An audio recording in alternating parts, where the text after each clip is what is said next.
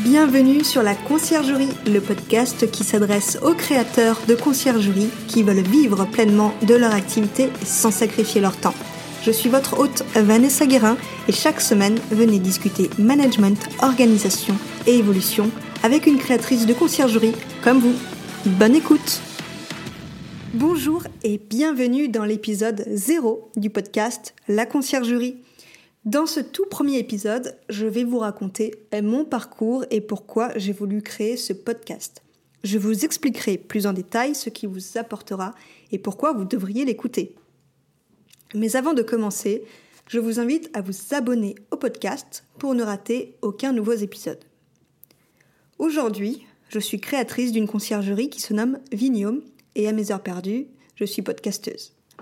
J'accompagne également les créateurs de conciergerie à vivre pleinement de leur activité sans sacrifier leur temps, chose que j'ai faite à mes débuts. Mais remontons encore plus tôt pour commencer.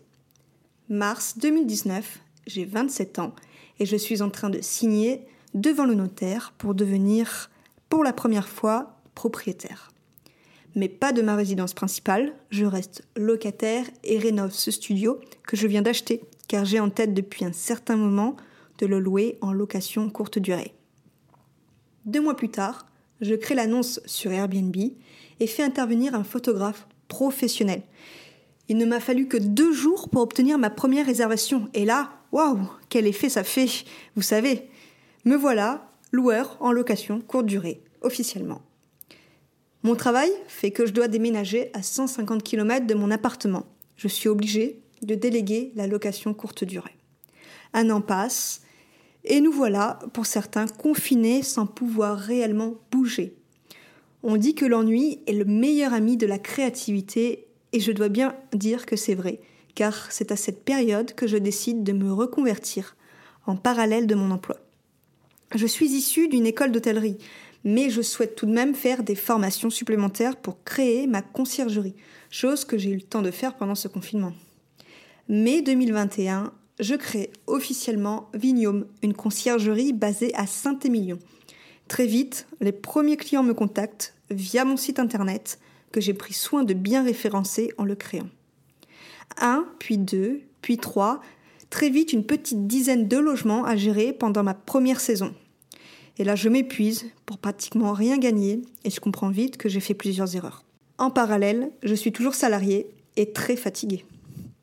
Je fais un bilan de ma saison et comprends qu'il faut changer de process. Il faut déléguer et se concentrer sur des points qui ont plus de valeur et qui vont permettre à Vignome d'évoluer. Un an plus tard, nous sommes en juillet 2022, je quitte enfin mon emploi, bilan de la saison, x 4 en nombre de logements et x 6 en termes de chiffre d'affaires. Waouh, j'en reviens même pas quand je vous dis ça. J'ai l'opportunité en parallèle d'écrire un livre sur la location courte durée et je remercie mon éditeur pour ça.